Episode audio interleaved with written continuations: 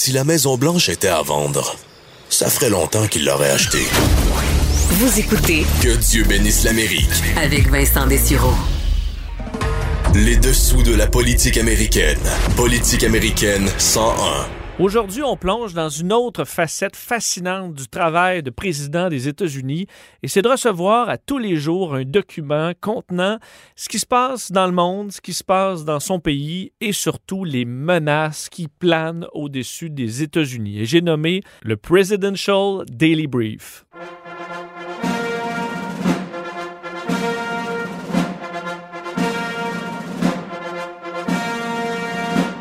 C'est en janvier 1946 que le président Truman demande à sa nouvelle agence du renseignement, la Central Intelligence Group, de régler un de ses problèmes au quotidien, c'est-à-dire qu'il n'y a pas de concentration d'informations qui sont faites au bénéfice du président. Donc chaque jour, chaque département, chaque organisation, avec chacun un service d'information, vont bombarder le président de toutes sortes d'informations qui proviennent de partout aux États-Unis, avec personne pour en faire le tri, évaluer quelles informations devraient se rendre au président ou non.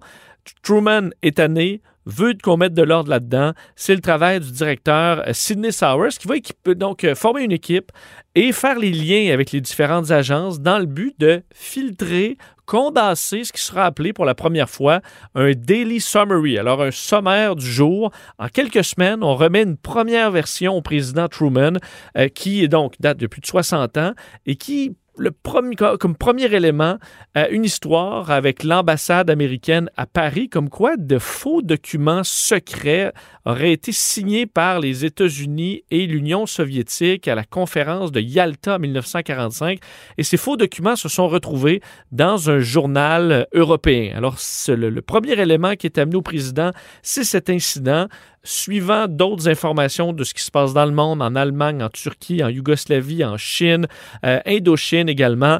Pas de graphique, pas de couleur, pas de mention également de, euh, d'événements à l'interne. Alors, on se tourne vraiment uniquement vers euh, le monde. Et à ce moment, le Daily Summary ne reçoit pas euh, toute l'information qu'il pourrait parce que l'équipe, formée donc par la Central Intelligence Group, n'a pas accès encore à toutes sortes d'informations secrètes pendant plusieurs mois.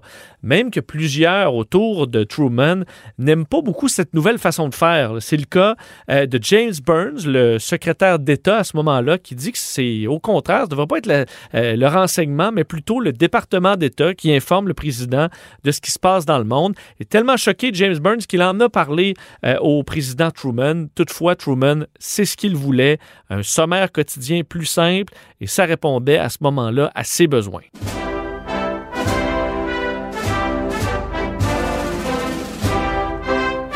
D'ailleurs, vous dire que ces informations proviennent directement du site officiel de la CIA qui fait l'histoire un peu de ce document euh, fascinant quand même que reçoit le président presque chaque jour et qui a changé. hein. je vous racontais l'origine euh, de, de, de ce, de ce briefing, euh, qui a changé en 1961 avec le président John F. Kennedy, qui en a changé quand même beaucoup de choses.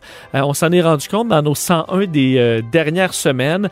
Il a demandé en 1961, le président Kennedy, une version plus concise encore du sommaire qui avait pris, il faut croire, un petit peu d'ampleur au fil des années et demandait donc quelque chose qui, qui fit là, dans la poche d'un jacket. Trois jours plus tard, on lui présente la President Intelligence Checklist. Alors vraiment quelque chose d'assez concis. Le président Kennedy a tout de suite adoré euh, cette nouvelle euh, façon de faire qui est restée inchangée pendant sa présidence jusqu'à ce que Lyndon B. Johnson euh, y ajoute un peu son grain de sel et c'est devenu en 1964 offici- officiellement le Presidential Daily Brief, dont s'est occupé la CIA pendant plusieurs années, jusqu'en 2004 en fait, avec l'arrivée du Intelligence Reform and Terrorism Prevention Act. On sait que beaucoup de choses ont changé après 2001, là, dont la création du euh, Bureau euh, de direction nationale du renseignement aux États-Unis, qui est responsable en fait de coordonner un peu tous les services de renseignement américains qui se sont multipliés euh, dans les dernières décennies. Sous Barack Obama, quelques changements également, parce que Barack Obama voulait une version électronique. Évidemment, avec la sécurité informatique, ça demande quand même euh, des vérifications. Alors, 68 ans après le premier Daily Summary, euh, on avait euh, mis fin à la version papier et Barack Obama recevait six jours par semaine une version sur une tablette de son Presidential Daily Brief.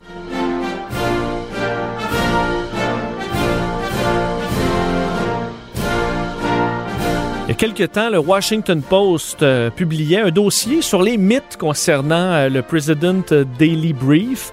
Quand même quelques trucs intéressants dans cette euh, recherche. De un, c'est faux de croire que seul le président voit ce document. En fait, au fil des, des années, ça a beaucoup changé. Certains étaient presque seuls à, le lire, alors que, par exemple, Barack Obama laissait à peu près une trentaine de personnes recevoir ce document, dont euh, évidemment son secrétaire à la défense, par exemple, secrétaire d'État, le vice-président, euh, des conseillers stratégiques et même des, euh, bon, des gens qui s'occupaient de l'écriture des discours. Alors, voyez que c'est pas exclusif au président. De plus, il est faux de croire que euh, ça se fait en personne. Hein. Le President euh, Daily Brief, euh, vous l'avez vu dans les dernières minutes, était en papier ou maintenant sur une tablette, mais souvent dans les films, on le voit toujours des gens en personne, entre autres de la CIA, des conseillers militaires qui vont aller faire ce briefing. Ce n'est pas le cas. Le président reçoit donc six jours semaine sa version de ce qu'on appelle le PDB, President's Daily Brief, mais les versions en personne, eux, c'est beaucoup plus rare entre autres Gerald Ford, euh, George H.W. Bush, George W. Bush, eux voulaient des réunions en face à face à tous les jours. Mais ça change vraiment selon les présidents. Si on voit Johnson et Nixon dans l'histoire, voyaient très rarement leur directeur de la CIA ou leur responsable du renseignement, par exemple. Jimmy Carter, Ronald Reagan, euh, bon, discutaient de ce qui se retrouvait dans le PDB, euh, davantage avec des conseillers en sécurité nationale qu'avec les responsables de la CIA, par exemple. Alors, chaque président euh, il va un peu à sa manière. Et chaque président n'y accorde pas non plus la même importance. Hein. Barack Obama, entre autres, disait que sans ce, document, il volerait en gros à l'aveugle. If you're not getting their perspective, uh, perspective, then you are flying. Euh, alors que d'autres présidents étaient moins sûrs. Entre autres, Jimmy Carter a souvent dit qu'il était un peu déçu parce qu'il recevait dans ce document euh, qu'il manquait d'avis euh, divergents, disons, entre autres dans certains conflits, entre autres en Iran, où il s'est plaint d'avoir eu de l'information de mauvaise qualité. Et un qui n'aimait clairement pas son PDB, c'est un certain Nixon qui a déjà dit que lui, bon, ce n'était pas un document central dans aucune de ses décisions durant sa Il faut dire que la CIA et M. Nixon, c'était pas nécessairement l'amour fou.